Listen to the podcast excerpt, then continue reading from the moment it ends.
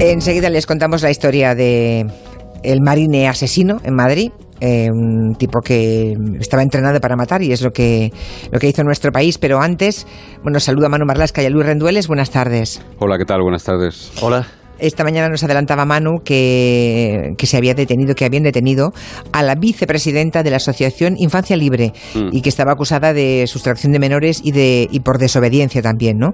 Sí, es la cuarta que detienen ya de Vamos a ser precisos. de esa asociación, ¿no? En este caso ha sido eh, localizada Sí. y la policía la ha acompañado al juzgado, es decir, que no ha estado Detenida no está, vale, ha estado detenida no, no, vale. no, sino que tenía, eso sí, estaba advertida de que si esta vez no se presentaba iba a ser detenida. La policía se lo ha comunicado y ella ha accedido a acompañar a la policía al, al juzgado y lo que pasa es que allí una vez allí no ha declarado, ¿no? No. A partir de ese momento lo que ha ocurrido es que eh, la juez ha dictado de momento una custodia provisional, se la ha dado a una hermana del padre, a una tía Sí. de la niña, porque el padre llevaba cinco años sin ver a su hija, una niña de ocho años. ¿Quién es esa mujer que hoy, digamos, han llevado... La vicepresidenta de la Asociación Infancia Libre. Recordemos que la primera detenida de todo esto fue eh, María Sevilla, que era la presidenta de esa asociación, que supuestamente nació para denunciar y para proteger a los menores de, de los abusos eh, inter- intrafamiliares. Es decir, normalmente eh, eran mujeres que supuestamente sus hijos habían sido víctimas de agresiones sexuales por parte de sus progenitores,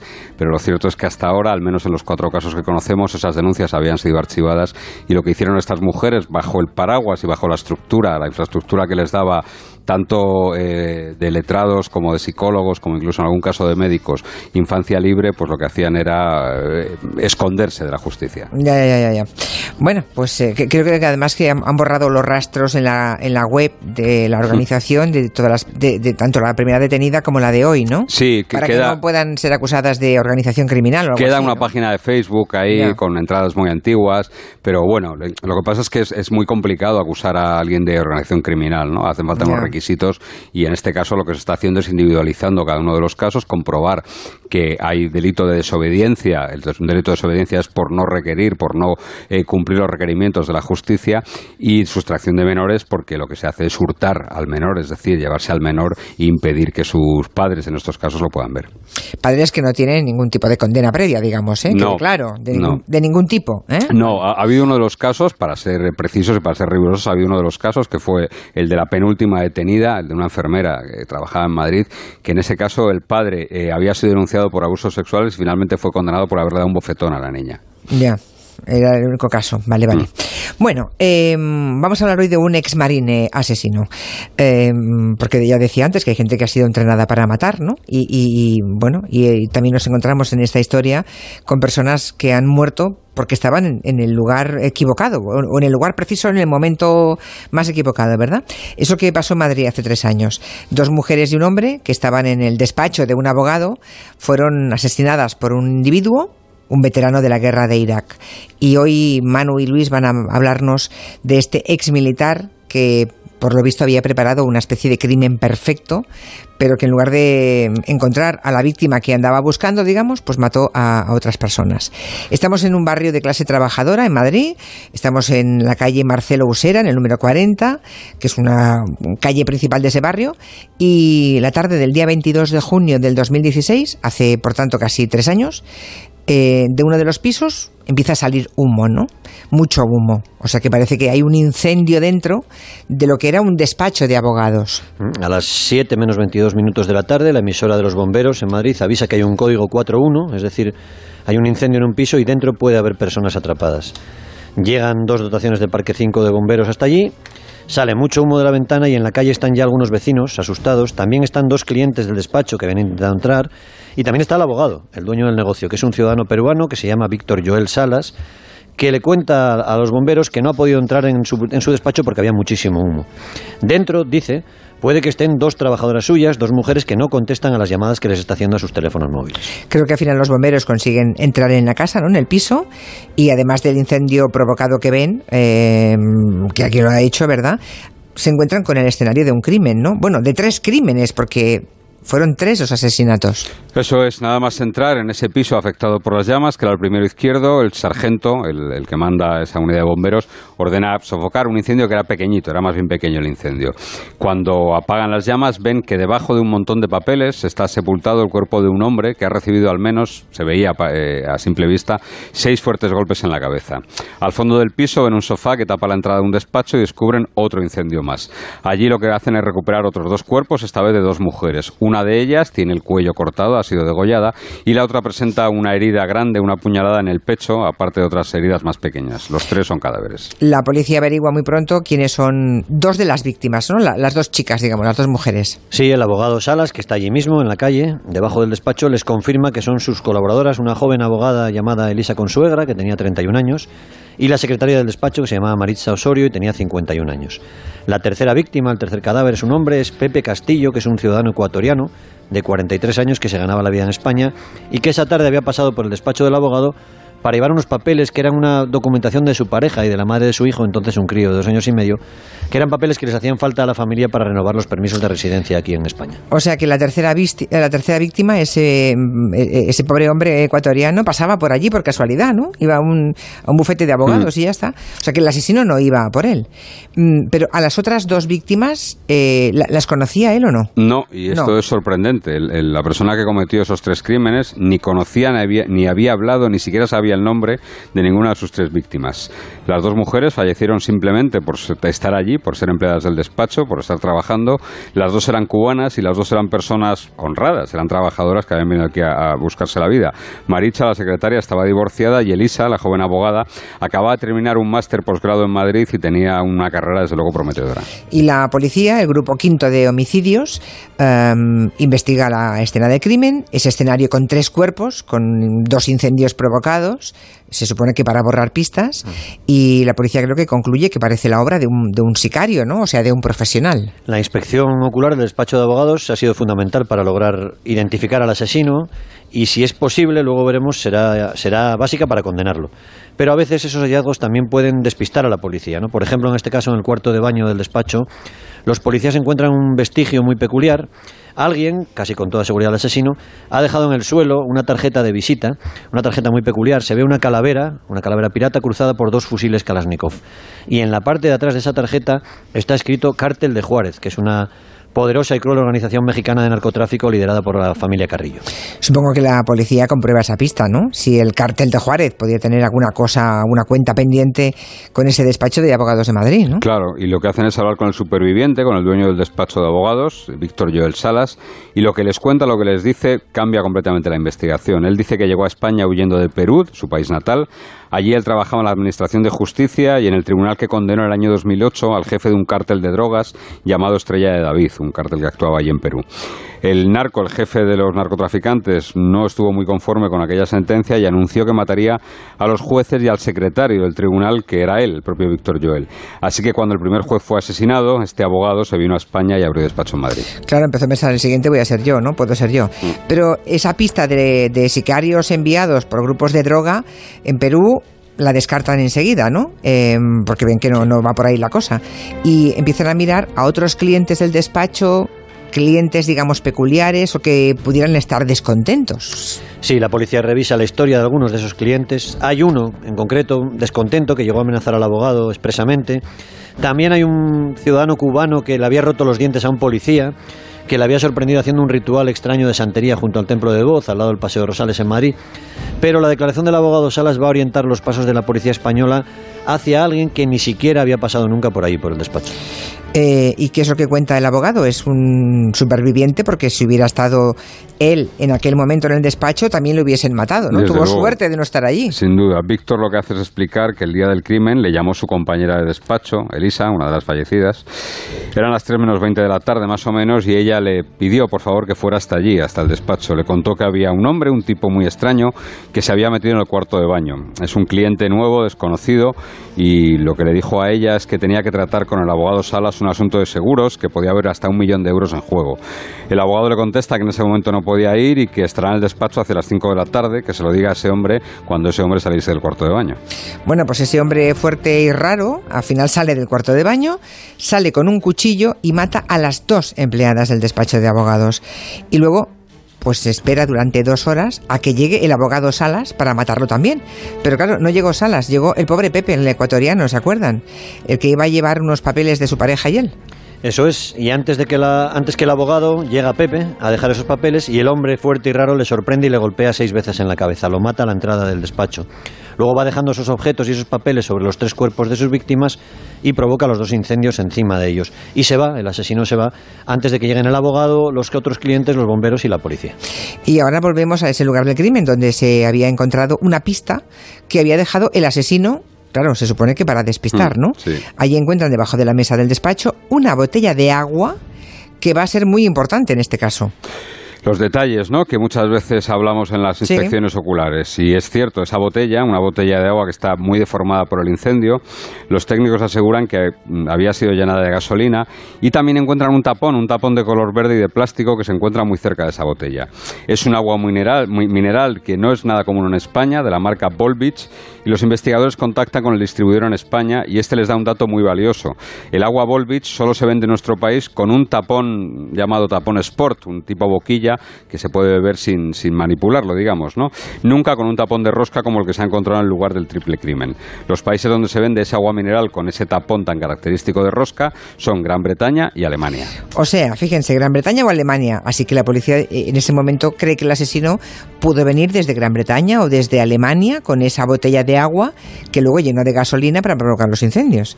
Eh, ¿El abogado Salas conocía a alguien en Gran Bretaña o en Alemania que pudiera o quisiera hacerle daño? Sí, sí, el abogado va a situar a esa persona. Víctor Joel Salas cuenta a la policía que el 21 de abril, un par de meses antes de los asesinatos, había conocido en Madrid, bailando en una discoteca una noche, a una mujer alemana que se llamaba Irina. Irina había llegado, trabajaba en una farmacia en Alemania y había llegado a España para hacer un curso de español. Estaba en Madrid. Los dos, el abogado y Irina, se conocieron, se gustaron e iniciaron entonces una relación íntima. Ella volvió a Alemania y pensaban irse de vacaciones juntos ese verano.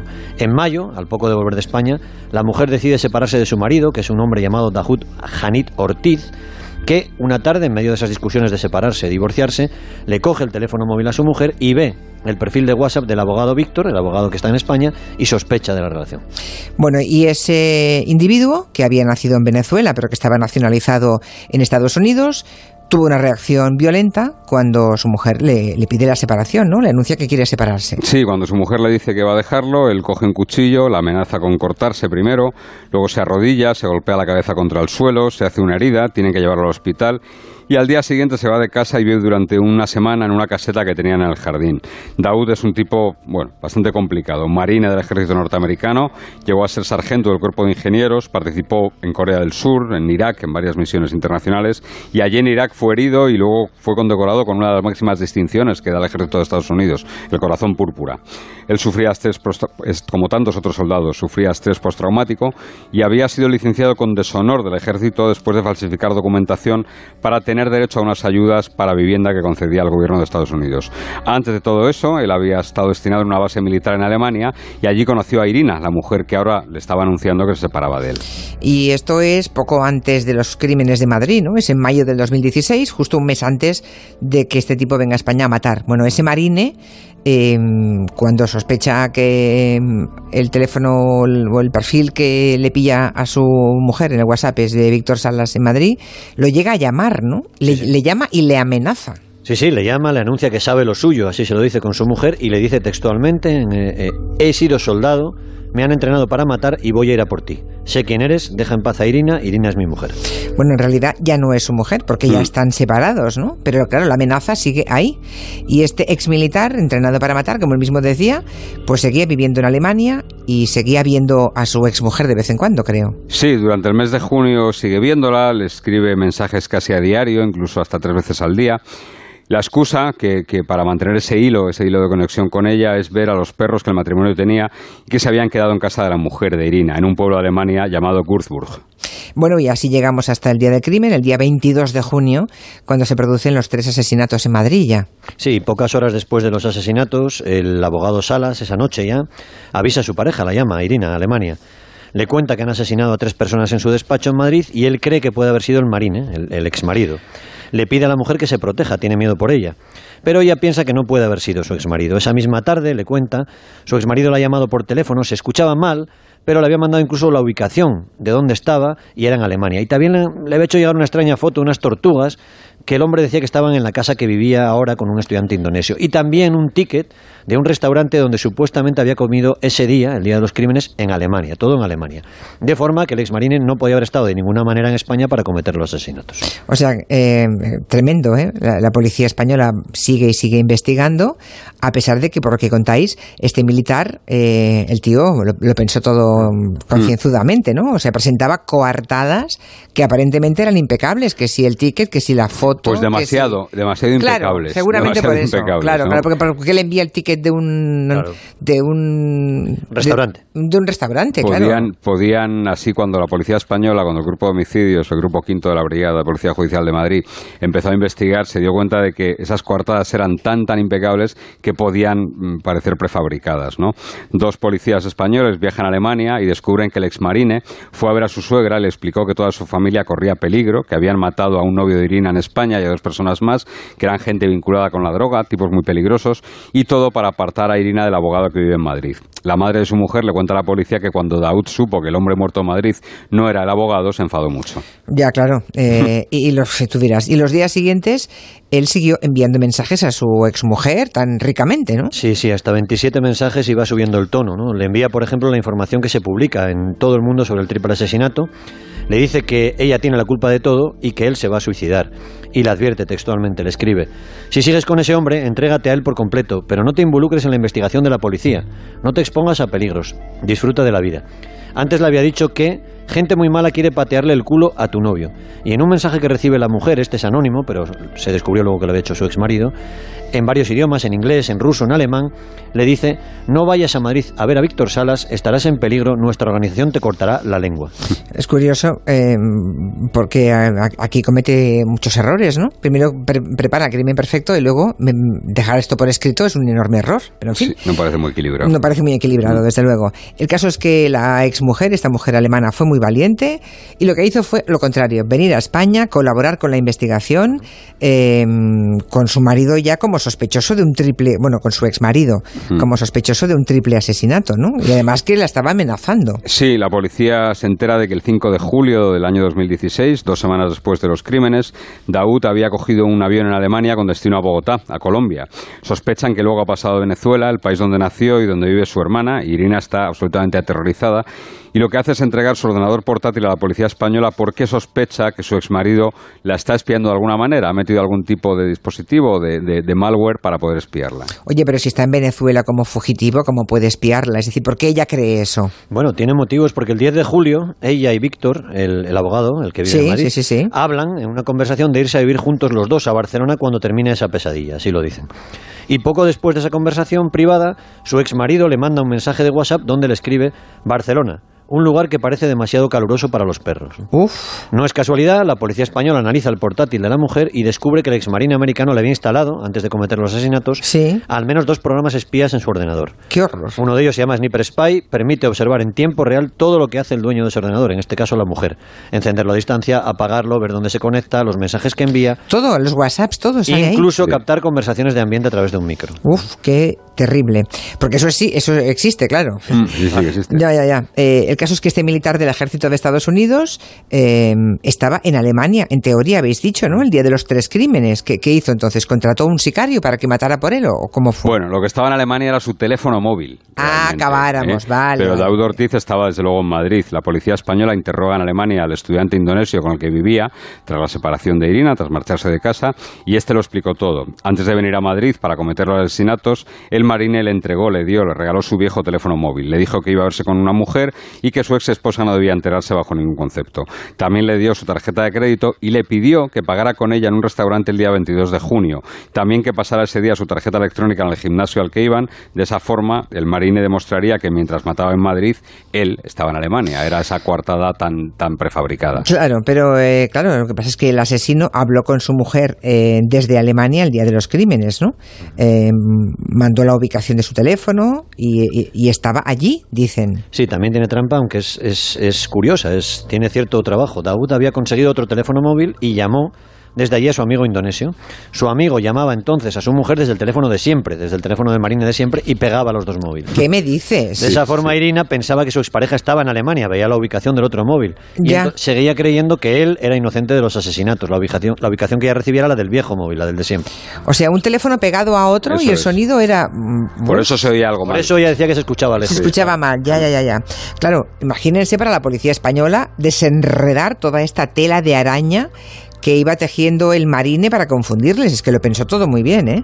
Y luego el análisis del teléfono móvil, eh, el nuevo, el nuevo que él usó, imagino que ese es el que dio todas las claves, porque vieron que estaba en España. Sí, ese teléfono que usó el Marine muestra que entró por el País Vasco en España el día 21 de junio, el día antes de los crímenes. Eh, su móvil nuevo mm, suena, pita en la antena de Oyarzun, en Guipúzcoa, a las 9 y 16 de la noche. El 22 de junio, el teléfono se apaga durante tres horas, que coinciden con las horas de los crímenes, de los asesinatos, hasta las 8 de la tarde, cuando le sitúa en el barrio de Usera, precisamente, muy cerquita del lugar de los crímenes. Luego, ya lo que hace el teléfono es marcar el camino de regreso hacia Francia. Su compañero de piso cuenta que llegó al día siguiente con una herida en una mano a la que había echado pegamento para cerrarla. ¿Pegamento? Sí, bueno, es un marine. Qué barbaridad. Le dijo que había tenido un accidente de tráfico y se había hecho daño al cambiar la rueda. Y con todas estas pruebas se dicta una orden internacional, obviamente, de búsqueda y captura contra este individuo, Dahut Ortiz. Y finalmente, en octubre del año pasado, este triple criminal Mm, es detenido en Venezuela, donde estaba escondido. Sí, sí. Antes había enviado un correo electrónico a Svetlana, que es la hermana de su exmujer, la hermana de Irina, y allí había explicado que ella, Irina, la había destrozado y confesaba. He hecho cosas horribles, las personas pueden perder la cabeza y yo la he perdido. Nadie me olvidará, ni lo que ocurrió. Espero desaparecer lentamente de vuestras vidas. Claro, pero ahora viene el final amargo de la historia, al menos por el momento, porque resulta que Venezuela ha rechazado entregar a España a este asesino. Pues sí, el Tribunal Supremo venezolano rechazó la extradición del marine asesino, con lo cual no tiene mucho sentido, pero bueno, la justicia en Venezuela debe ser una entelequia. La información que tenemos, el fin de semana hablamos con el abogado Víctor Salas, habló Luis con él, el superviviente de esta historia, que nos confirmó que Ortiz sigue preso en una cárcel de Caracas, pero que no tiene muchas esperanzas de que Venezuela lo entregue para que se haga justicia aquí en España, en el lugar de los crímenes. Se trata de un país, es un Estado bien lo sabemos, casi fallido ahora mismo, así que cualquier cosa puede pasar. Muy posiblemente lo que sea básicamente sea una cuestión de dinero. Y, supongo que el abogado Salas sigue con Irina. Irina está en Alemania, el, abogado, el abogado está en Madrid, sigue, trabajando. Qué historia, madre mía. Bueno, pues ahí lo dejamos, detrás de las crónicas de un crimen o varios crímenes que un día contamos por la radio o contamos en los medios. Como ven, después de un ovillo muy largo, al cabo de dos o tres años podemos contársela completa, pero en el momento en que ocurre la policía sabe lo mismo que usted y yo. Es luego tirando de muchos hilos y mucha inteligencia cuando lo consiguen, ¿no? Es una de las investigaciones más complejas a las que se ha enfrentado el grupo de homicidios No me extraña, no me extraña. Mm, Manu Marlasca, Luis Rendueles, muchas gracias. Hasta la semana que viene. Adiós. Adiós, adiós.